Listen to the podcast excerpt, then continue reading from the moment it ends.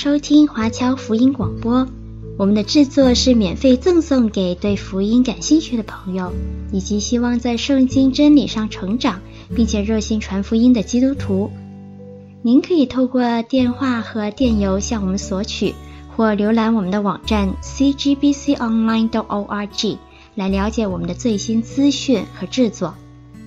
您也可以在 Apple Podcast、Google、Spotify 以及 SoundCloud 等各大 Podcast 平台的手机应用程式上搜索 CGBC Online 或加拿大华播来收听华播的制作。我们也欢迎您以自由奉献的方式来支持我们的事工。再次感谢您的收听。那么今天我们在这边一起要查考希伯来书。希伯来书在你们的讲义上没有的，我先讲一点点引言，告诉你们一下希伯来书的一个情况、一个背景。希伯来书的作者到底是谁？我们不是很清楚，因为不像啊保罗书信很清楚，啊说是保罗向谁问安等等等等。那么有人说这是保罗写的，但是呢？呃，我呃，但是有相当强烈的怀疑，应当不是保罗。原因是什么？因为他的风格很不一样。保罗书信一定都前面会讲说，呃，我保罗怎么样怎么样，问你们大家安，记不记得哈？啊，在主耶稣基督里纪念你们因信心所做的功夫，因爱心所受的劳苦，等等等等，这个就是保罗的讲话的语气嘛，哈。那么希伯来书比较没有这个样子，所以比较不像，比较不像。但是呢，希伯来书很明显。是一个非常熟悉犹太人古代背景、旧约圣经一个历史的人写的，所以有一些人就怀疑说，非常可能是巴拉巴写的。我我也同意这个怀疑哈，我也相当同意这个怀疑。好了，这本书它的背景到底是什么？它的背景大概是什么？这个本书它的背景大概是因为当时犹太教里头，就是犹太人很多人信的耶稣。犹太人很多人信的耶稣，这群信了耶，你看这个这个这个，你如果读《使徒行传》会发现，啊，保罗回到耶路撒冷的时候，耶路撒冷的雅各啊，他们就告诉保罗说：“你看，他说在我们中间的哈，这个这个信耶稣的人有好几万，看整个耶路撒冷那边就好几万，所以有相当多的犹太人信了耶稣，跟现在的情况不一样。现在犹太教信耶稣的人非常的少，但是呢。”但是呢，在早期，在早期的时候，有相当多的犹太人，他们信了耶稣，相当多的犹太人信了耶稣。而这一群犹太人，他们往往就是留在了巴勒斯坦那个地方，到现在还留在那里。留在那个地方的时候，他们就变成什么？变成所谓的巴勒斯坦人。现在你听到的巴勒斯坦人，很可能都是当时的犹太人留下来的，变成基督徒。所以巴勒斯坦人中间的基督徒比例非常非常的高。啊，我们印象中间以为巴勒斯坦人都是恐怖分子，不是？巴勒斯坦中间基督徒比例非常高，达到百分之八到百分之十五之间，非常高的一个比例。OK，好了，那么当他们信了耶稣以后，他们面对一个困难，他们面对一个 confuse，那个 confuse 是什么？你要记住，当时的新约圣经还没有，没有新约圣经，他们有的是什么？是旧约圣经，啊，他们有的是旧约圣经。他们聚会在哪里聚会？他们跟犹太人一起聚会，他们在会堂里头一起聚会。那在他们的信仰中间，他们认为什么？他们的根是犹太人的根，这个一点都没有错。旧约嘛，哈，到现在我们还是旧约的这个有一些旧约的底子，所以是犹太人的根在那里。所以在他们里头有非常多的 confuse，非常多的混乱。到底他们现在的信仰跟以前的信仰是一个还是不是一个？哦。这个要有什么东西需要改变，要有什么东西需要需要需要不一样，这个在他们里头产生非常多的 confuse，产生非常多的困扰。犹太教里头原来过去守的东西，在他们中间还要不要守？你会发现，如果在保罗的书信里头，就有很多为这个东西在那里争执。记得不记得？保罗为这个跟犹太人非常强烈的争执。比方割礼的问题啦，安息日的问题啦，东西什么可以吃，什么不可以吃的问题啦，哈，等等等等。信了耶稣以后是要受洗还是要受割礼呀？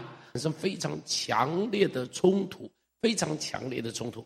那么保罗就做了一件事情，保罗是帮外邦信徒做了一件事情，做了一件什么事情呢？你们犹太教的信徒要怎么样？保罗说不管你们，但是外邦人的信徒呢，通通不要这些的东西。哈利路亚！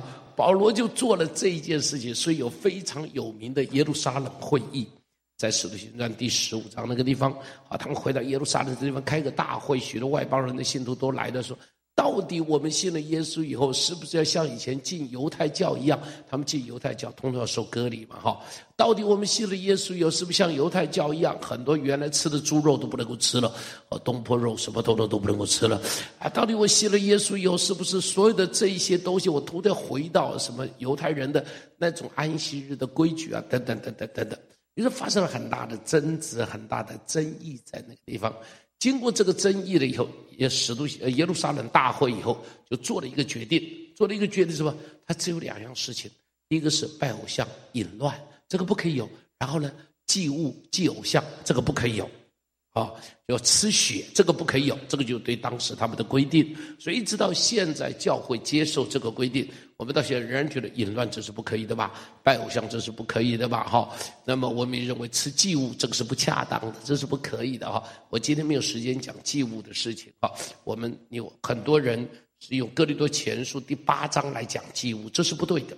很多传道人引用《哥林多前书》第八章不对，因为祭物保罗从《哥林多前书》第八章开始一直讲，讲到哪里呢？讲到第十章，八章起头，十章结尾，告诉我文章最后的结论在哪里？告诉我在哪里？在结尾。前边什么是引言？懂我的意思吧？前面是引言，结论呢？结论在结结论一定在尾巴，所以你要看保罗对于。对于祭物的问题的态度要到哪里去看呢？要到第十章去看。第十章里头讲祭物的时候，那才是最重要的。那个地方提到说，你不能够喝主的杯，又喝鬼的杯；不能够吃主的宴席，又吃鬼的宴席。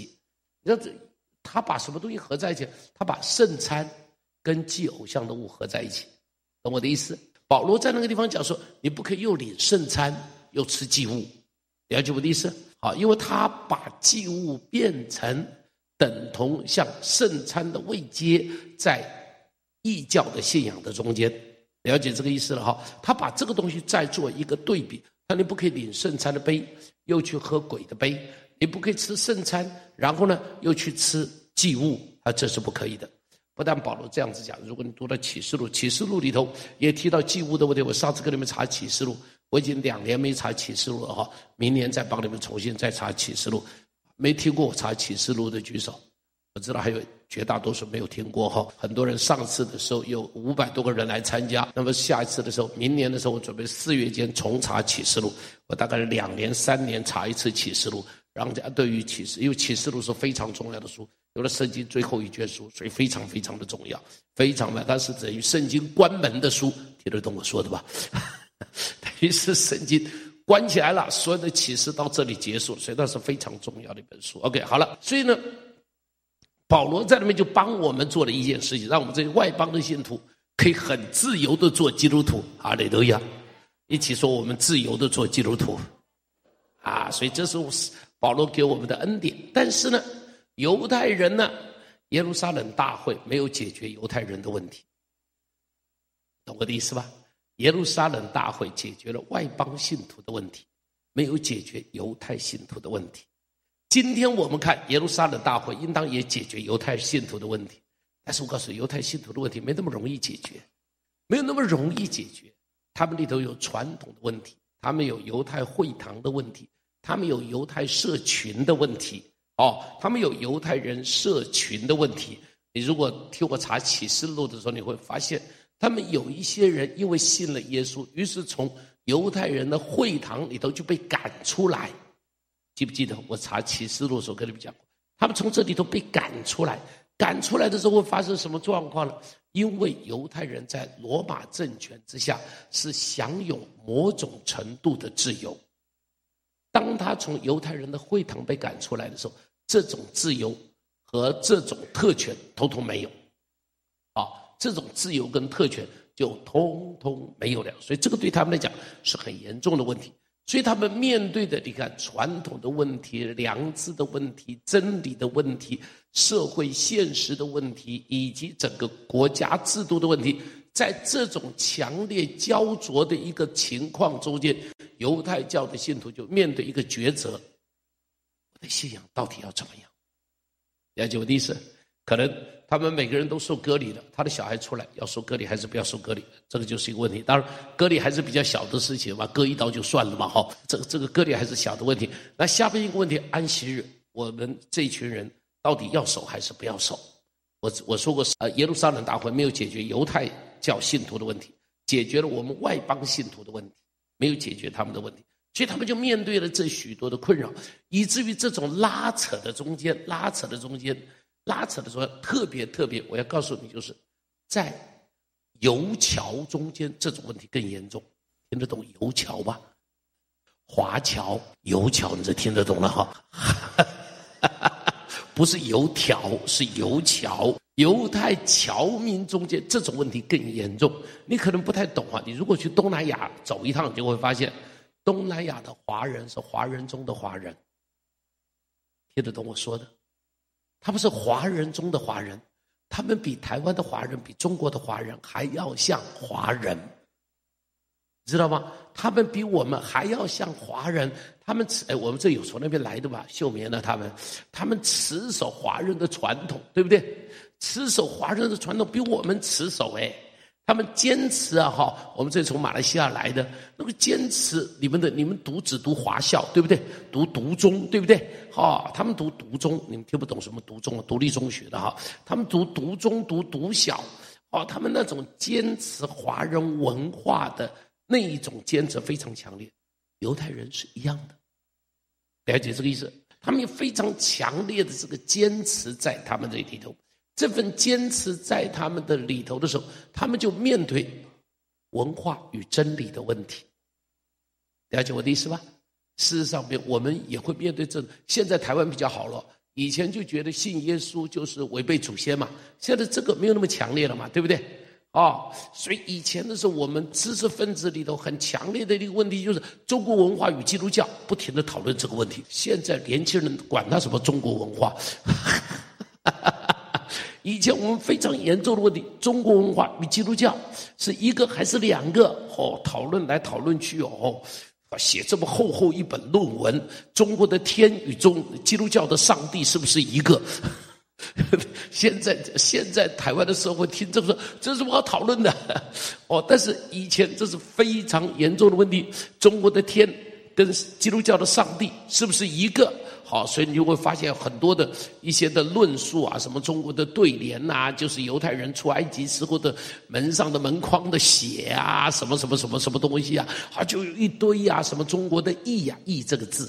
义这个字上边是个羊，下边是一个我啊，哈，好，所以这个叫做义呀，哈，什么义是什么？就是羊为我死，所以叫做义呀。船呢是一个舟，然后八口啊，所以是挪亚的方舟啊。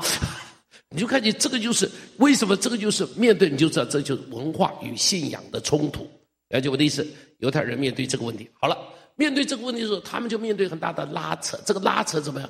把他们有一股很强烈的力量，要把他们拉回犹太人的传统，拉回犹太教的传统。了解了哈，希伯来书解决的就是这个问题。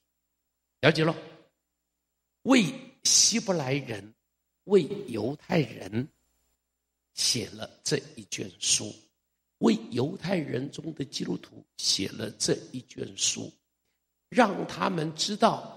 自己现在的信仰跟以往的信仰有什么不同？有什么不同？所以他就在这个中间写了这一卷书。那么写这卷书的时候，这个作者很有意思，他非常熟悉旧约的东西，他把旧约的东西很多都拿出来，所以他用了很多的生命记、民数记、诗篇，特别诗篇，用了非常多这些的经文。去证明一件事情：耶稣基督不是犹太教的异端，耶稣基督是根植于犹太教，然后发展出来，成为一个更新、更美的信仰。所以整个希伯来书用“更美”这个字用几次？十次。一起说几次？再说一遍，再说一次。所以这一卷书有人把它称作更美之书。哦，因为这一卷书里头连续用了十次提到更美的、更美的、更美的，所以希伯来书不是在否定旧约的记载和故事，但是他却在那里讲说旧约是什么？他用了非常强烈的说，旧约是什么呢？是天上的影子，在地上的影子。啊，所以圣经中间，呃，希伯来书里头用了很多的影儿、影儿、影儿。你看，我们看一下下边的经文，看一下下边的经文，希伯来书第八章第五节，我们一起读来。他们供奉的是本是天上事的形状和什么影像，正如摩西将要造帐幕的时候，蒙神警戒他说：“你要谨慎，做各样的物件，都要照着山上指示你的什么。”他这里提到说，他们供奉的是旧约里头犹太人，他们供奉、他们献祭的事情，都是什么呢？天上的一个影子，模模糊糊的，看不清楚的一个影子，都只不过是影子而已。好了，希伯来书第九章，第九章一起读来，并不是进了人手所造的圣所，这不过是真圣所的什么？影像乃是进了天堂，如今为我们显在神面前。他提到耶稣基督，犹太人觉得进会幕、进至圣所是不得了的大事，只有大祭司能够进去。那么作者在这里提到什么呢？他说，耶稣基督进入另外一个圣所，那个圣所在哪里？是天上。他说，地上人所进去的，不过是天上的一个影子。一个缩小的影子，一个象征，一个预表。好，希伯来书第十章第一节一起读来。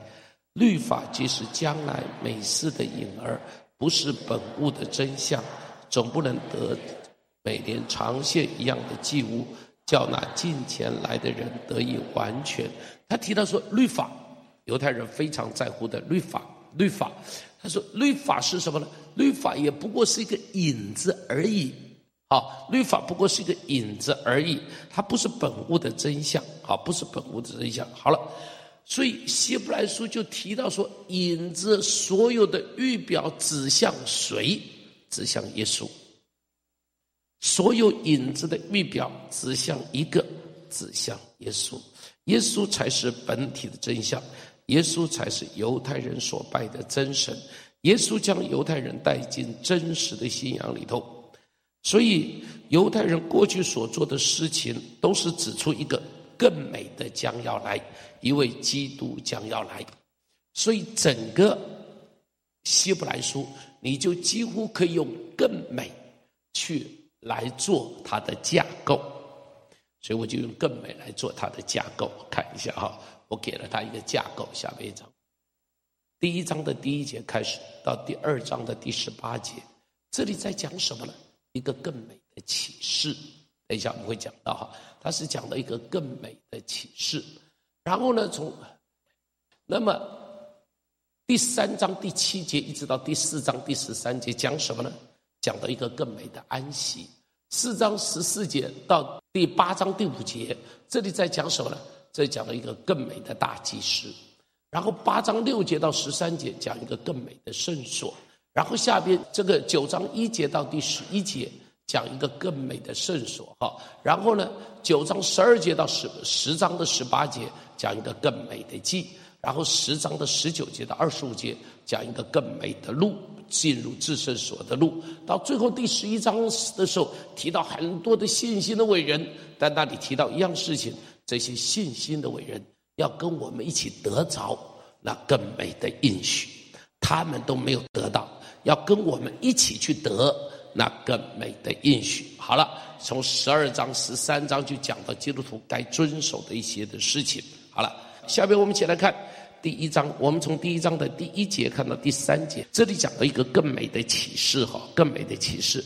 我们一起读一下这个经文，你们读一下这个经文。来，神既在古时借着先知多次多方的晓諭列祖，就在这末世借着他儿子。晓諭我们，又早已立他为承受万有的，也曾借着他创造诸世界。他是神荣耀所发的光辉，是神本体的真相，常用他全能的命令托住了万有，就坐在高天之大者的右边。好，这里提到什么？这里提到说一个更美的启示。他说原来的启示，第一节那边提到说，神既在古时借什么东西启示我们呢？众先知啊，借着众先知，然后怎么样？多次多方的晓諭什么呢？他说：“原来借着先知旧约的先知，从摩西开始都算先知，摩西列入先知的里头啊。旧约很多的先知启示我们，因为旧约的时候没有圣经，后来才有圣经，懂我的意思？犹太人也没那么多人认识字吧，对不对？台湾是识字率非常高的一个国家。我记得以前我们读书的时候，台湾还有大概。”台湾当时大概还有二分之一以上的文盲。那我们读小学的时候，台湾有二分之一以上的文盲，所以大部分的人是不识字的，所以也没有圣经的。所以他们怎么认识上帝呢？就借着先知把话启示下来，先知祷告，上帝对先知说话，然后先知就把这一个启示给了我们。然后他说：“现在，现在。”我们怎么就在这末世借着谁小于我们？借着谁小于我们？告诉我哪一个的启示更重要？儿子的重要还是先知的重要？儿子的重要，对不对？先知只是模模糊糊的告诉我们很多东西，因为他看到的一些景象也是模糊的，他模模糊糊的告诉我们一些事情。但是呢，这里就提到是借着他的儿子，当他用了很多的经文去形容他的儿子，说他的儿子是一个什么样的？来看一下这个经文，说一下他的儿子是什么样子的。他本有什么？哎，他的儿子哈，他是呃呃什么？他是承受万有的。然后呢，他是怎么样？创造万有的。然后呢，他是神荣耀所发的什么呢？他是神荣耀所发的光辉。然后呢，他是怎么样？他是本体的真相，然后他怎么样？托住万有，然后他怎么样？洗净了人的罪，然后怎么样？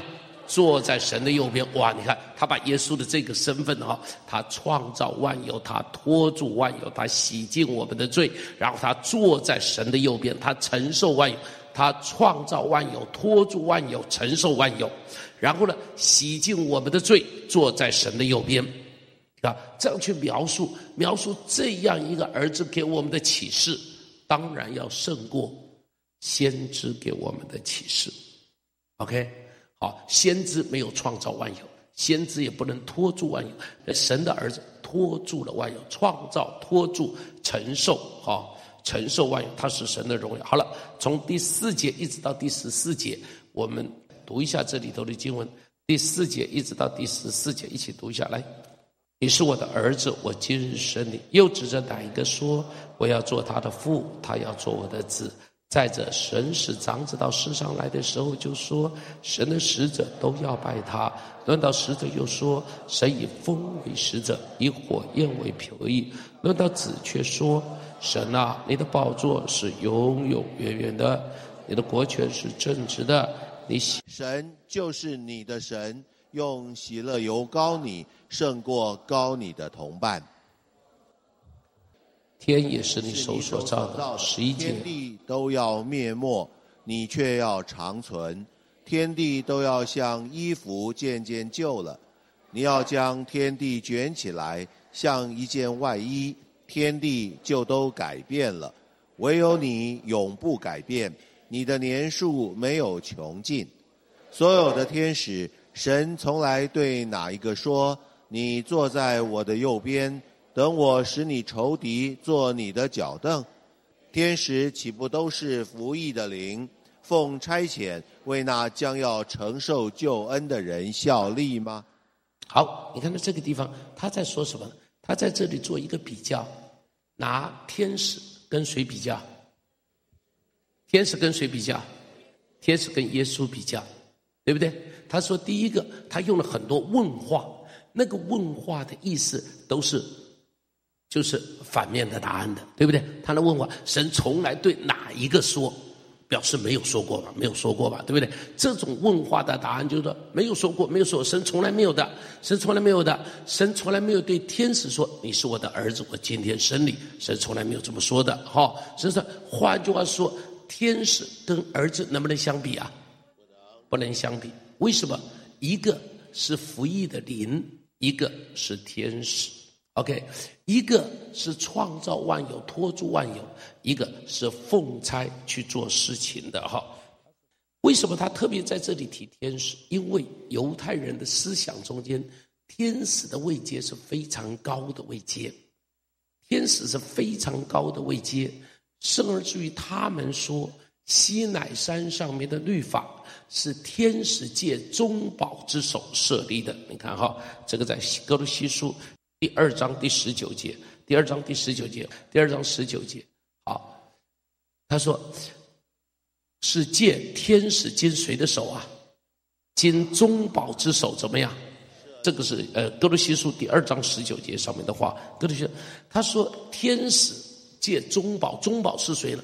是摩西，在西乃山上边，上帝用天使的手把十诫这个石板交给了。摩西，OK，他就是这个意思哈。所以天使在他们中间有很多很崇高的地位，但是呢，实际上面保罗当时就已经反对，提醒他们这样是不对的。所以歌罗西书二章十八节，二章十八节，二章十八节。所以呢，天使是什么？天使是仆人，耶稣是儿子，耶稣是创造世界的。掌权是神的国度，但天使呢，是奉差听耶稣的命令去管理这个世界的。上帝给耶稣一个宝座，但上帝没有给天使宝座。天使都要怎么样？都要敬拜耶稣。天使都要敬拜耶稣。第二章的第一节到第四节，这里提到说，他说：“哈，违背天使的律法都不能逃对，违背耶稣所传的就更不能了。”当这里头穿插了一些话，这话很有意思的。我们一起看一下第二章的第一节到第四节。刚我们读的第二章的第一节到第四节，我们一起读的来。所以我们当越发郑重所听见的道理，恐怕我们随流失去。那借着天使所传的话，既是确定的。凡干犯悖逆的，都受了该受的报应。我们若忽略这么大的救恩，怎能陶醉呢？这救恩起先是主亲自讲的，后来是听见的人给我们证实了。神又按自己的旨意，用神机、奇事和百般的异能，并圣灵的恩赐，同他们做见证。好，他提到说，这一个道是借着神儿子传的。比先知传的更重要，比天使传的更重要，也记住了哈。一个是先知传的，一个是天使传的。他说这两个都不能够神的儿子相比。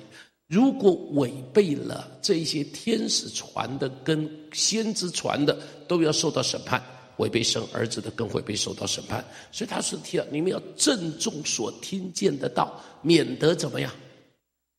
希伯来书用的很好，随随什么失去啊？免得怎么样，随流失去。什么叫做随流呢？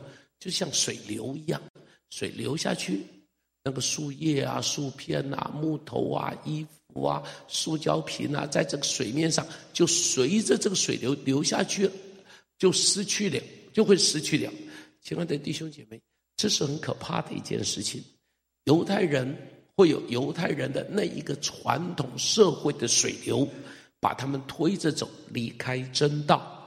我们也会在这社会中间有一股风俗，有一股风尚，有一股潮流，也会把我们带着走，带着走，让我们离开真道。当这个水流流的时候，当这个水流流的时候，如果是一个没有生命的东西，它会被这个水流冲着走。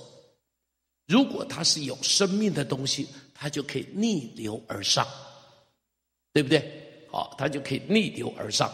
你看那个河，河里的鱼不会通通被冲到大海中间去的，是不是？河里的鱼，它如果是在这一段到这一段，从这个呃，它是活在这一段水流中间的，它就是活在这一段的水流中间。如果你看那个鲑鱼的话，好，每到了这个这个这个这个，它到它从阿拉斯加那个地方流出来，六六六，它会一直走到了什么日本海啊，走到这些地方，过了三年四年，它会回去。回去的时候很有意思，你看见他们。越过那个激流，跳过那个瀑布，回到自己原来出生之地。为什么？因为它有生命，所以它可以抗拒那个水流冲击的力量。亲爱的弟兄姐妹，你我里头有生命，你就可以抗拒这个世界冲击的力量。OK，所以你要郑重所听见的道，就不要随流失去。你要知道你所信的是什么。所信的是什么很重要。然后他说，不仅他说我们所听的不只是儿子，呃呃这呃神儿子传的，而且他说是怎么样呢？他说好，我们的福音是怎么来的？第一个是主亲自讲的，然后第二个呢是听见的人向我们做见证，然后第三个呢，上帝用什么呢？用神迹，用奇事，还用什么东西啊？百般的异能，还有什么？圣灵的恩赐。同他们怎么样？因为这是什么意思？一个是我们听到是别人说的，然后呢，听到别人说的这个还不够，听见你看主亲自讲，听见别人讲的这个还不够，下面很重要，神亲自用什么呢？神机、奇士、百般的异能，还有圣灵的大能，怎么样？给他们做见证，给我们做见证，明白？这个代表什么意思呢？你听见了神的道，你听见神的爱，你听见神的大能，你听见神的呃那个伟大的工作，不够不够，你要怎么样呢？亲自去经历上帝的工作，告诉边上，我们叫亲自经历。你知道，在过往啊，以前因为。呃，这个这个宣教士他们传福音的方式比较偏重在知识上，所以一个人听道理得永生，记不记得？你要来听道理，听道理，听道理。基督教的信仰有没有道理？当然有。有没有知识？当然有。不可以没有知识，没有知识就糊糊涂涂，就会乱七八糟。要有，但是呢，更重要的是什么呢？你要亲自去经历上，就是你的信仰要从哪里去的部分、头脑的部分进到你心灵中间的部分。所以以前我们有首古老的诗歌，我很喜欢啊。那古老诗歌怎么样说呢？古老诗歌说：“呃，我知他活在我心里。”那首怎么唱的？我知道我救赎主活着。我就忘记怎么唱了哈，啊，他说我知道我的救赎主活着，活在哪里？活在我的这里头。不管你们说什么，我都知道他活在我的这里头。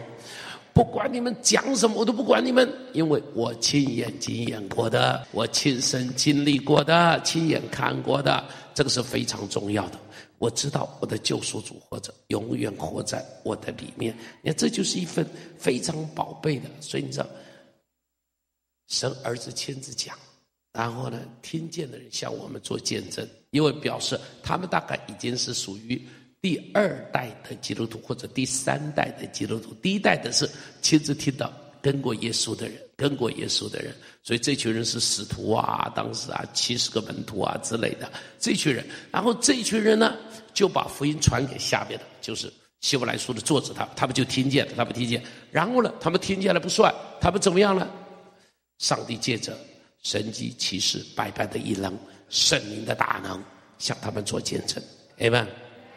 第二章的第五节，第五节一直到第九节，我们一起读一下。第二章第五节到第九节，一起读一下。来，我们所说将来的世界，神原没有交给天使管辖，但有人在经上某处证明说：人算什么？你竟顾念他；世人算什么？你竟眷顾他。你叫他比天使微小一点，赐他荣耀尊贵为冠冕，并将你手所造的都派他管理。叫万物都服在他的脚下。既叫万物都服他，就没有剩下一样不服他的。只是如今我们还不见万物都服他，唯独见那成为比天使小一点的耶稣，因为受死的苦，就得了尊贵荣耀为冠冕，叫他因着神的恩。为人尝了死味。好，这边提到用的是诗篇第八篇的第四节到第六节的话，用这个话说什么呢？来提到说，提到说，上帝怎么样呢？上帝把万物交给耶稣管理，但是上帝没有不让万物交给天使管理。你记住，犹太人有一个思想，以为万物是交给天使管理的，没有。他说：“上帝是把这个交给了耶稣的管理。”这边又提到耶稣，我觉得这个这个作者很有意思。每次到提到耶稣的时候，里头就涌出那个赞美的声音，你知道吗？每一次他只要一讲到耶稣，哈，就用很多那种形容去词去形容他。我真喜欢这里，我真喜欢。你看这个这个第几节？第九节、第十节，哈，第九节，你看，读见那成为比天使小一点的耶稣，因怎么样？因受死的苦，就得了什么？尊贵荣耀为冠冕，叫他们因着神的恩，为什么？为人人怎么样？尝了死味？他不但这到后边还提到说，因受死的苦就可以怎么样搭救所有受苦的人。因受死的苦就什么就学了顺从，在后边啊，在后边有提到。亲爱的弟兄姐妹，这里提到这里提到提到他的儿子的时候，他就忍不住发出这样子的赞美哈。发出这样子的赞美，因受死为冠冕。所以，如果你是小组长，你会发现有一次你接到我传一个短讯给你，我说耶稣的冠冕是荆棘的冠冕，还记不记得我传的这个短讯？很多人都不记得，传给你都是白传，不记得的下次就不要再传给你了。啊，那个冠冕啊，是用荆棘做的，不是用黄金宝石做的。因受死的苦就可以得荣耀，所以荣耀的路啊，跟我们所想的不一样。荣耀的路不是选举来的，荣耀的路不是打仗来的，荣耀的路因为受苦而来的，因为受死而来的。所以前两天我们看到李叔的见证，你会发现。啊，他真是荣耀！你看他身上穿的那这很简单，对不对？好，身上没名牌，但他就是名牌，是不是？哎们，他身上没有一样是名牌，但他就是名牌。很多人一身名牌，但不是名牌。好了，我们看第三章的第一节开始，这里提到什么呢？第一节，三章第一节一直到第四章第十三节，就提到比摩西更尊荣，一起说比摩西更尊荣。再说一遍，比摩西更尊荣。好，从三章的第一节到第六节，读第三章的第一节到第六节，一起来读来。同蒙天照的圣洁弟兄啊，你们也当思想我们所认为使者为大祭司的耶稣，他为那设立他的尽忠，如同摩西在神的全家尽忠一样，他比摩西算是更配多得荣耀。好像建造房屋的比房屋更尊荣，因为房屋都必有人建造，但建造万物的就是神。摩西为仆人，在神的全家诚然尽忠，为要证明将来必传说的事。但基督为儿子，治理神的家。我们若将可夸的盼望和胆量坚持到底，便是他的家了。好了。一节到第六节，这里提到耶稣超越了摩西的位阶，这个对犹太人来讲也是一个很不能够接受的一件事情。因为在犹太人的心目中，间摩西谁能够比得上啊？摩西了得啊！摩西这是带他们出埃及的民族英雄啊！摩西是跟上帝面对面见过面的人呐！摩西是颁布十诫的人呐！摩西是伟人中的伟人，没有一个人可以超越他的呀。但是，希伯来书作者在这里告诉，告诉犹太人说：“不不不，告诉你，这个人比摩西还要尊荣。他把摩西跟耶稣做了一个什么样的比方呢？他说，耶稣像什么呢？耶稣像房子的建筑师，摩西像什么呢？摩西像被建筑的房子。他说：“到底建筑师尊荣啊，还是房子尊荣呢？”建筑师尊荣哦，这是当然的事情了。他说：“以至于他说啊，不要认为摩西有所了不起。”他说：“上帝是建造摩西的人，耶稣是建造摩西的人。感谢上帝啊，耶稣也是建造我们的人。我们常常看重事工。”以为那个事工需要被建造，上帝看重我们这些的人。事工一代过去，一代又来，每一代有不同的事工。你很少看到一个事工是存之千百年的事工，没看到。我真的告诉你，没有看到过。哈，好，没有看到过这样的事工。但是你却看到很多一些属灵伟人的故事。对不对？属灵伟人的，你看摩西所建立的犹太王国还在不在？不不，大卫所建造的犹太王国在不在？不在喽。所罗门所建造的圣殿在不在？不在喽。所罗门所建造的王宫在不在？不在喽。所罗门的故事在不在？大卫的故事在不在？所以你知道吗？上帝在建造大卫，建造所罗门。上帝在建造摩西，上帝建造摩西用了多久的时间呢？一百二十年，一百二十年的时间建造摩西，前面四十年在王宫中建造他，后边四十年在旷野中建造他，最后四十年在以色列百姓中建造他。所以你可以看到，上帝的学校好奇特。王宫是上帝的学校，旷野是上帝的学校，哦，然后最后四十年在以色列百姓中更是上帝的学校。王宫那四十年学到什么治国的技术，学到很多埃及帝国的学问，我想这是很重要的。虽然我们不知道后来用上没用上，但我们认为一定用上。后边四十年的旷野有什么训练？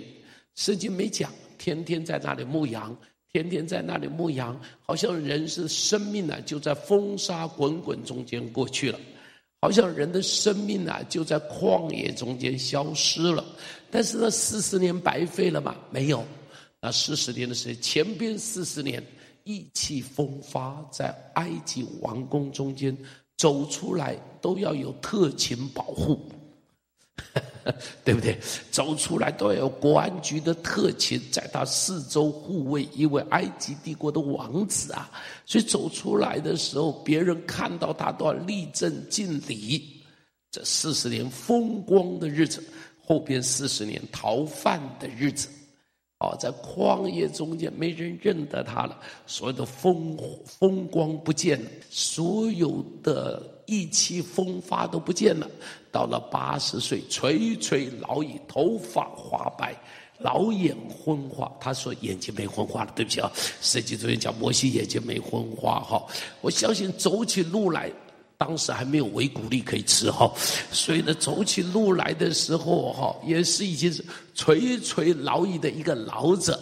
但是这样一个老者，经过这四十年，上帝有没有训练他？训练他什么了？就训练他什么都没有了，唯一有的叫上帝。明白？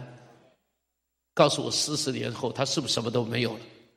剩下来的就是几头羊嘛，还有什么？对不对？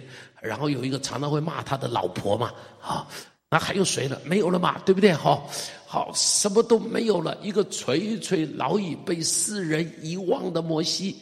没有任何人认得的摩西，没有任何人认得的摩西，唯一剩下来的叫做上帝。唯一有的都是上帝，他连口才都没有了。相信以前年轻的时候，他一定是辩才无忌，对不对？无爱的一个人，他辩才无碍，口才好的不得了的一个人。但是呢，到了八十岁，上帝叫他的时候。他说：“我已经不会说话了，啊，我已经没有口才了。我就在想，为什么会没有口才了？后来上帝告诉他：四十年，天天跟羊在一起，跟谁说话？是不是？你要跟人在一起说话，才会才有话说嘛，对不对？小孩子就跟人在一起，然后慢慢学，慢慢学就会讲话了。你把它放在一个没有人讲话的地方，四十年的时间，舌头都硬了，该怎么讲？所有的话，这个这个这个这个口齿都没有了，头头都没有了。但是呢，没有了。上帝说：“好极了，什么都没有的时候，是可以被上帝用的时候。”明白？四十年的建造，然后呢？我们说到这里，八十岁该建造完成了吧？没有，没有，没有。再有四十年，跟以色列人在一起，哦，那才是苦日子的开始。去牧养这一群以色列百姓，才是他苦日子的开始。法老王还没给他们多苦日子，只要跟法老王站起来征战就好了。但是面对以色列百姓，痛苦不堪呐！他最大的痛苦从哪里来？都是这一群顽冥不灵的以色列百姓来的，是不是？你看他的故事里头受多少苦啊？不都是以色列百姓给他带来的吗？最先背叛他的人是谁？叫亚伦和米利暗，看到没有？最先背叛他的就是亚伦跟米利暗，最先瞧不起他的是谁？亚伦跟米利暗。想想也会是这样的。米利安想，你这个家伙以前如果不是我帮助你，老早被鳄鱼吃掉了。如果不是我看着你，你会有今天，对不对？好，这是米利安呐，米利安。然后另外一个是亚伦呐，是哥哥，哥哥跟姐姐。后来背叛他的是谁？叫做可拉。可拉是谁？都是他的族兄弟呀、啊，利未人呐、他的同宗同胞兄弟呀、背叛他，然后背叛他的是谁？以色列人的领袖啊，背叛他，哇，一路的背叛，一路的痛苦，一路的眼泪，哎，那是什么？那是生命的建造，明白？这个就是生命的建造。好了，建造了他四十年，但是呢，作者讲，耶稣比摩西还要尊荣。摩西不过是一栋破烂房子而已，耶稣是建造房子的人。下边从第三章第七节开始，一直到四章十三节，这里在讲什么？这里在讲到更美的安息。对不起啊，我前面那个打错了。三章第一节到第六节，应当是第一节到第六节，就是比摩西更尊荣。三章第七节开始，一直到四章十三节，这里在讲什么呢？这里在讲到更美的安息。讲到更美的安息，我们一起看一下第三章的第七节，第七节，第七节开始，第七节哈，我们一直读到第读到第八节，一起读来。圣灵有话说：你们今日若听他的话，就不可硬着心，像在旷野惹他发怒、试探他的时候一样。你们的祖宗。试探我，并且观看我的作为有四十年之久。第十节，所以我厌烦那世代的人，说他们心里常常迷糊，竟不晓得我的作为。十一节，我就在怒中起誓说，他们断不可进入我的安息。好，就读到这里。第七节、第八节，这是诗篇九十五到第十一节的话，哈，诗篇九十五篇上面的话。这里提到说说不可硬着心，像在旷野惹他发怒、试探他的时候，在那里你们的祖宗试我、探我多久啊？四十年，有四十年观看我的作为，有四十年之久，他们竟不晓得我的作为，他们心里常常迷糊，竟不晓得我的作为。读到这里的时候，我里头就有一个问号：四十年之间。我们读起来，知不知道神的作为？看到神的作为没有？有没有神的作为？四十年里头有没有神的作为？有啊，至少在埃及地上十个灾难，是不是神的作为？过红海是不是神的作为？天天有马拉，是不是神的作为？有磐石随着他们有水可以喝，是不是神的作为？打败亚玛力人是不是神的作为？被毒蛇咬了以后，看着那个铜蛇病就得医治，是不是神的作为？没有鹌鹑吃，没有肉吃，上帝给他们很多的鹌鹑，是不是神的作为？都是，我们都说是，在这里却讲说，他们竟不晓得神的作为，为什么？故意装作不知道。好，还有没有？很好吧，很好的答案呢？还有没有？啊？不知感恩，好，还有没有？不相信，好，还有没有？悖逆，还有没有？都是原因，都是原因，马上就忘了，是不是原因呢？哦，马上就忘了。哦，前面是哇，好棒，神的恩典，后边有一点点难处，马上就怨言就来了，是不是？前面呢，每天虽然有马拉吃，吃一次，吃一次。天天第一天吃麻辣，好棒哦！不要工作就有大餐可以吃，好棒哦！第二天再吃麻辣，好棒哦！第三次再吃麻辣，不错。第四天还要吃麻辣，能不能换点别的东西？就如同两年请你们吃精华，已经有人说，为什么每次都是精华？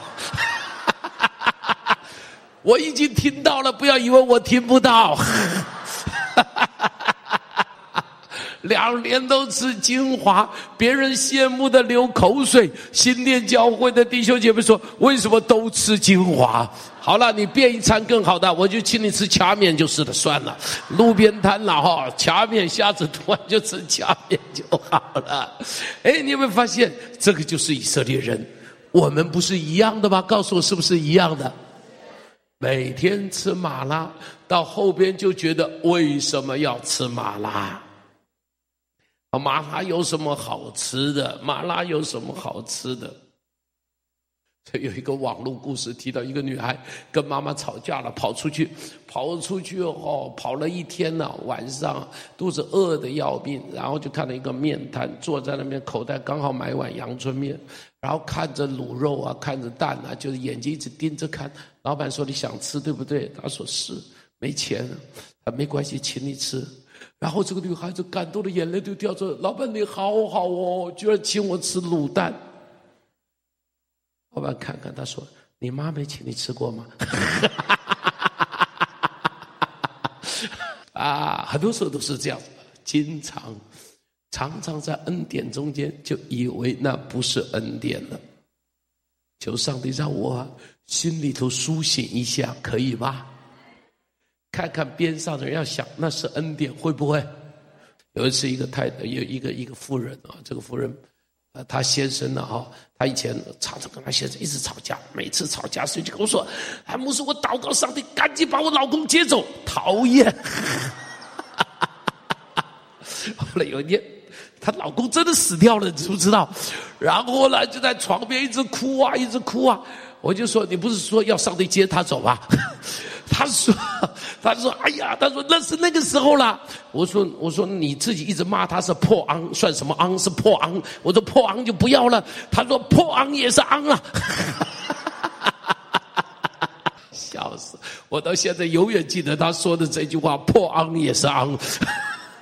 那个妇人说的话好有意思，好有意思。OK，好了，很多时候我们是在恩典的中间很难去感恩哈。有的时候你觉得这个孩子是讨债鬼，哪一天他出个车祸撞得昏迷了，告诉我你会说什么？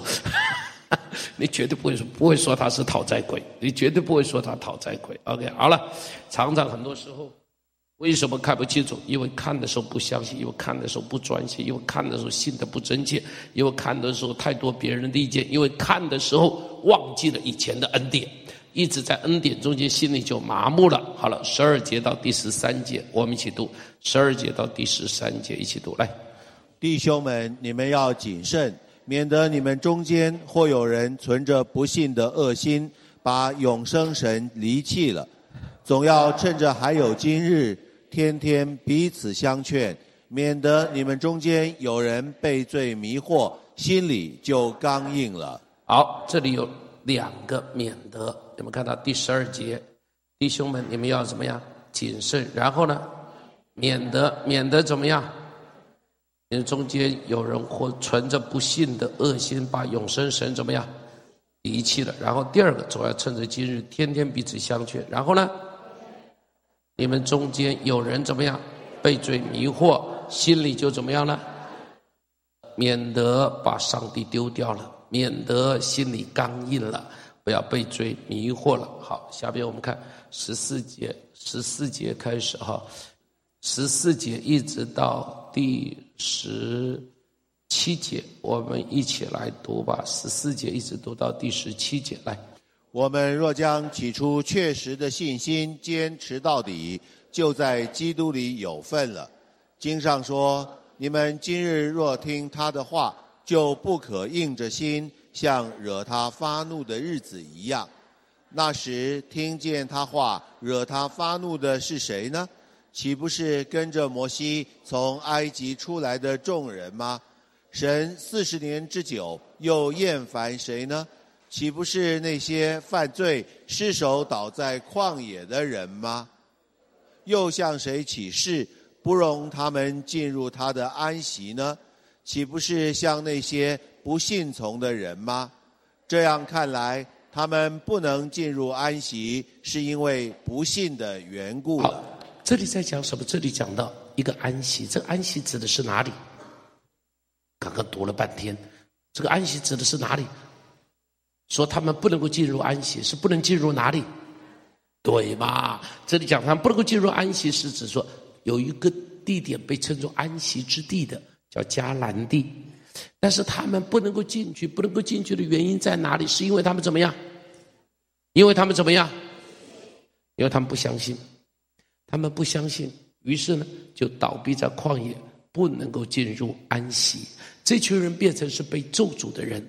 这群人变成是被咒诅的，所以弟兄姐妹，这里开始指出了一个安息，叫做安息之地，啊，叫做迦南地。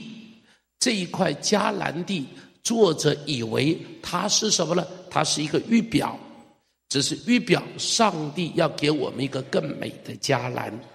如果说，如果说以色列人当时因为不相信，所以不能够进到迦南地里头，同样。今天的人如果不相信，不能够进迦南地。但是呢，我们有另外一个问题，那个问题是什么？以色列人进了迦南地的，算不算进了安息呢？算不算？不算。原来迦南地的安息不过是预表而已。进入迦南地以后，发现那块地，那块地仍然不是。仍然不是那最美丽、最可爱的一个地方，啊，仍然不是最美丽、最可爱的一个地方。如果你们去过迦南地，事实上边有人有人开玩笑，这是这是呃希伯来的一个学者开玩笑。他说哈，他说这一个这一个这个摩西大概有结巴，有摩西口齿不清，所以有结巴。他说哈。他说：“哈，他大概上帝告诉他的是 Canada，然后呢，他就一直讲 Canada，Canada，Canada，Canada。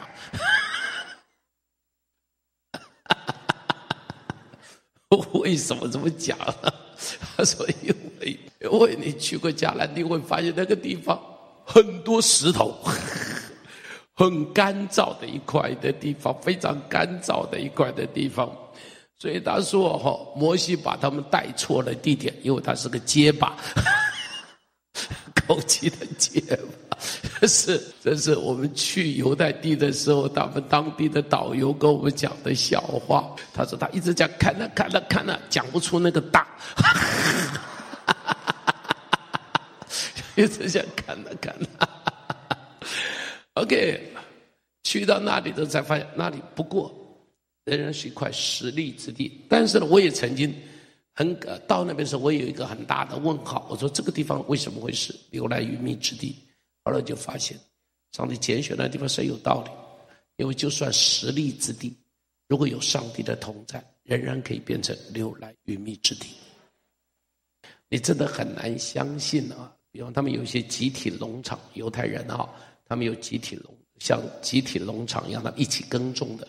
那种地方，哇，在沙漠的中间，一片大沙漠，就看见哈，一片大沙漠的中间有一个好大好大的，全部都是农场，里头种的全部都是我讲的那个他玛树，他妈树，他玛树，就是那一个那一个蜜枣树种的，哇，密密麻麻，那个枣子甜的不得了的，好吃的不得了，好，好吃的不得了，你就很难相信那一片的沙漠中间怎么会产生这么多的经济作物啊？一棵一棵的蜜枣树种产的那个蜜枣，一棵蜜枣树一年里头的产量啊，它可以超过一千公斤呢，很可观的，你知道吗？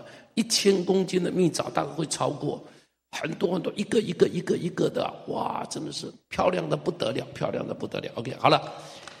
但是呢，你会发现那里仍然不是家，仍然不是所谓的安息之地啊，仍然不是，不是安息之地。好了，下边下边，你再看再看下边第四章，第四章开始提到另外一个安息，叫做安息日。你看这个安息日，你看到安息日第四章的第一节。我们先第一节先读到第三节好了，第一节先读到第三节，一起读来。我们既蒙留下有进入他安息的应许，就当畏惧，免得我们中间或有人似乎是赶不上了，因为有福音传给我们，像传给他们一样，只是所听见的道与他们无异，因为他们没有信心与所听见的道调和。但我们已经相信的人得以进入那安息，正如神所说：“我在怒中起誓说，他们断不可进入。”好，就读到这里，到这第三节的中间这个地方哈。刚刚我们应当一直读到这里，因为这里提到是跟着上面讲下来的。他说：“我们有进入他安息的应许，但是呢，犹太人有一些人没有进去。为什么没有进去？原因在哪里？因为怎么样？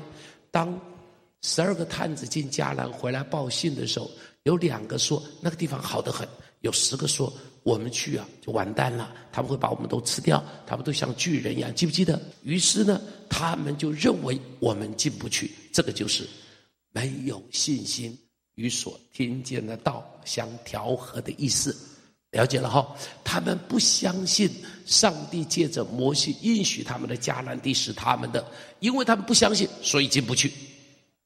他不相信那是他的，所以进不去。但是你记住，有两个人相信，两个人是谁呀？约书亚跟什么？加勒。这两个相信的人，结果呢就怎么样？就进去了。所以呢，作者在这边提到说，你要相信就可以得到安息。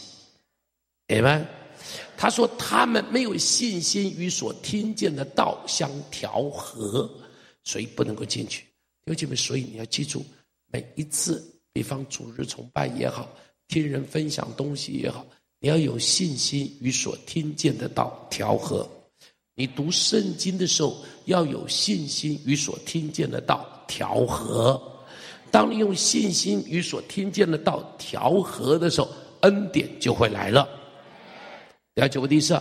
比方你请请人给你按手祷告，有人给你按手祷告的时候，你要凭着信心去相信。这个按手会带下祝福，啊，这个叫做信心与听见的道相调和。你要相信，你相信这个按手会有祝福，于是祝福就临到了。如果你只是说，哎，我出来看一看吧，等等吧，哎，祷告没什么感觉啊，大概没事了就回去了，那就什么事都没有，那就什么事都没有。你根本不管我有没有感觉，我就相信上帝，谢谢你，你已经给我按手了，不是他按手，你已经按手了，哈利路亚！你看神迹就要出现了。这是非常重要的，用信心跟听见的道调和，可以让你进到安息的里头。好，下面下面很重要的就开始提到另外一个问题了，安息日的问题。我们一起哈，我们从第三节的后半段，其实造物之功开始来。其实造物之功从创世以来已经成全了。论到第七日，有一处说到第七日，神就歇了他一切的工。又有一处说。他们断不可进入我的安息。既有必进安息的人，那先前听见福音的，因为不信从，不得进去。所以过了多年，就在大卫的书上又限定一日，如以上所引的说：你们今日若听他的话，就不可硬着心。若是约书亚已叫他们享了安息。后来神就不再提别的日子了，这样看来，必另有一安息日的安息为神的子民存留，因为那进入安息的，乃是歇了自己的功，正如神歇了他的功一样。十一节，所以我们务必竭力进入那安息，免得有人学那不信从的样子跌倒了。好，就读到这里。这里提到一个问题，提到一个问题，就是安息日的问题。他说，如果安息日是给我们带来的安息，上帝就不要另外给我们再有安息了。对犹太人来讲，他们的标志就是两样东西，一个是割礼，一个是安息日。这几乎是他们能够标示他们的信仰的非常重要的东西。你注意，安息日啊不是在这里才有冲突，耶稣的时候有没有冲突？有。耶稣的时候有一次在安息日医治了一个手枯干的，记得吗？犹太人就骂他。让耶稣的门徒在安息日吃掐麦子吃，记得吗？于是犹太人又骂他。于是耶稣就告诉犹太人说：“安息日是为人设立的，人不是为什么安息日设立的。换句话说，设立安息日的目的是为了人。他的意思是，那一天要让人休息，那一天。”要让人有恩典，那一天要让人有祝福，而不是用安息日去捆绑人。因为对犹太人来讲，安息日已经变成他们的捆绑。因为说安息日不能做工，他们就开始解释什么叫做工，什么叫做安息日不能做工。于是他们就有个问题：走路算不算做工？你听问句说神经病啊，走路算不算做工？他们的问题就是走路可不可以做，算不算做工？于是呢，他们的呃呃呃拉比啊，就研究出了一套方法，怎么样走路不算做工呢？走路不超过两千走不算做工，听得懂吗？两千走就差不多两千步了，走路不超过两千步啊就不算做工，走路超过两千步那就算做工。乖乖，每天走路啊，带个计数器在身上，你到底走了几步？啊，你看到没？所以你看到了安息日的时候，大家就开始担心，我会不会得罪上帝？我走路会不会走太多？我走路会不会走太多？哦，所以还有一个问题，到了现在，当时是以以以前哦，所以呢，他们就规定，他们就说好，走路离家不超过两千走，叫做叫做没有做工。那么他们就解释，那什么叫做家？什么叫做家？他说：“哦，吃饭的地方叫做家。所以呢，安息日如果要到什么地方去办事情，前一天我就算两千走，到那边放一个碗筷，再往前面走，走两千走，再放一个碗筷，再往前面走，再放一个碗筷，然后可以到我去的地方。神经病呐！”上帝在天上一定摇头说：“这一群人，我哪里是告诉你这个意思呢？哪里是告诉你这个意思呢？”好了，到了现代，到了现代人了，他们有更多的问题了，你懂不懂我的意思啊？他们有更多的问题啊！以前的话就说好，那么安息日不能够做饭怎么办呢？前一天就烙个饼嘛，烙个饼，然后呢，安息日这天我们就吃嘛，哈，就吃了。那安息日能不能生火？不能够生火，安息日生火这个叫做做工。好，如果不能够生火，那我可不可以插电？不可以插电，这跟火有关系，这个叫做做工。那我安息日能不能开电灯？不可以开电灯，开电灯的。动作这个叫做做工，那怎么办？怎么办？所以呢，电灯就自动会亮。那安息日我可不可以按电梯？按电梯，电梯到了安息日，每一层楼自动停。所以你到了安息日，你坐他的电梯是慢的不得了的，非常可怕的慢，非常可怕的慢，是每一层楼都会停，因为它自动就会停的。那安息日的时候能不能刷卡？不可以刷卡，刷卡叫做工。所以你如果到了犹太人那个地方，安息日的时候，你买东西的时候，这个叫做工，你懂我的意思吧？刷卡不能够刷，因为电脑一律关机，server 关机。通通关机，所以呢，你电脑、银行刷卡不能过账。安息日，啊，什么叫安息日？从太阳落山叫安息日，到第二年天的太阳落山，这叫安息日。所以太阳什么时候落山，要非常精准的算出来。今天下午六点三十五分二十五秒，这开始明天太阳什么时候落山？明天是六点三十五分二十四秒，睡到二十四秒，电脑开机，通通可以恢复运作。神经病！你看到没有？安息日变成他们的重担，是不是？是不是重担？重担，重担。感谢上帝。希伯来书作者说：“有一个更美的安息，有一个更美的安，另有一安息为神的子民预备，另有一安息，这是耶稣所带来的安息。耶稣带来了一个更美的安息。今天耶稣给我们的安息是什么样的安息呢？是从罪恶中得安息，从死亡中得安息。”从重担中得安息，从比较中得安息，从忧愁中得安息，从罪恶中得安息，是因为你不需要与罪恶征战，上帝给你一个胜过罪恶的生命。你可以从死亡中得安息，什么呢？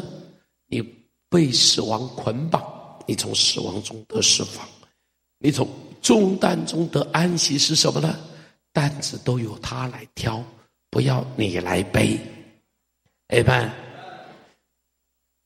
以以教会来讲，像我们教会盖礼拜堂，后边付八亿，在我的心里头哈，真的没有担心。虽然有的时候会想一想，哎，祷告上帝要怎么样，要祷告，想想怎么样可以哈，鼓励弟兄姐妹奉献，会想一想这个。但是我真的告诉你，我里头没有重担。我相信那栋建筑物到时候我一定进得去。明白？有很多人，我知道很多的团体啊，教会团体啊，福音机构面对这个时候，他就会有很大的压力，他就会有很大的压力。哦，但是在我们里头没有重担，所以我告诉你，在你的事业上你没有重担，把你的事业交给上帝，你就好好祷告就好喽，不要有得失，你相信。该你的一定是你的，上帝让他怎么转转来转去，最后一定转到你身上，相信不相信？他好像今天不要你的，隔两天以后到最后还是要还给你，一点都不要担心，一点都不要有重担。然后呢，从比较中得安息。哦，这个太重要了。你得安息，常常不能够安息，是因为什么呢？因为比较，会不会？事实上，编马太福音啊，第十一章上面、十二章上面提到说。他说：“劳苦担重担人可以到我这里来，我就使你们怎么样？”下边接着一句话：“你们要学我的样式，负我的轭，是什么呢？我心里怎么样？柔和谦卑。为什么讲这个？你知道很多的重担怎么来的？因为不柔和，因为不谦卑，重担就来了。会不会？会不会？会，会。”教会在那里比，我一千人，他居然一千一百人，你看重担就来了，重担就来了，重担就来了，马上重担就来了，哎呀，比较立刻让人里头有重担。感谢主，上帝让我们从这里得安息。上帝从来不要你去跟别人比较，你就是最突出的，你就是最不一样的。你就是最最最最最最在上帝心目中间最最宝贝的，上帝是盯着眼睛看你的，别人都不看你，别人都不看你，但耶稣的眼睛一直看着你，不但看着你，宝贝的不得了，喜欢的不得了，就像以赛亚书上面讲，他说他是把你抱在肋旁，摇在膝上，哎呀，这个是只有做过爸爸妈妈的懂，特别做爷爷奶奶的更懂。做爸爸妈妈有的时候抱在肋旁会觉得累，我告诉你，像我们爷爷奶奶哦，抱着这个孙子摇在膝上啊，跟他玩的之快乐啊，像什么一样啊！告诉你，上帝就是这样。上帝是把你抱在肋旁，所谓抱在肋旁，就抱在怀里头吧。然后呢，摇在膝上，在膝上嘛，抖的什么抖抖脚啊，颠着你啊，跟你疯疯癫癫的，跟你说话啊，什么事情都可以放下来，就教你教的，跟你跟你跟你跟你唱儿歌啊，跟你聊天呐、那个就是在上帝的心目中间，你就是这样的独一无二。他可以放下所有的，专门来照顾你，放下所有的，专门来看你。你一点都不需要跟别人比较。你要知知道，你的人生在上帝的手上是好的不得了，好的不得了。从忧愁中得安息。安息是怎么来？安息是因信心而来。因着信进迦南，因着信得安息。安息从哪里来？安息从内心里头来。安息不在外头，安息在里面。安息在里面，内心有安息，外边就有平安；内心有安息，外边就有神迹。想想哦，弟兄姐妹，可能在你的生命中间，你现在想到某人就会不高兴的，有没有？不要骗我，们。想到他你就很讨厌他的，有没有？有。想到某人就不舒服的，有没有？祝福你要得安息。你可能想到某人就很讨厌他，把他照片放在你的电脑上，打开机就看见他。上帝啊，让我喜欢他，让我不要再看到他这么不舒服，让我看到他心里舒服一点。往往不舒服是因为里头的比较，往往不舒服是因为里头的苦读，往往不舒服，不舒服是因为里头没有安息，没有安息，有了安息，这些东西就统统有了。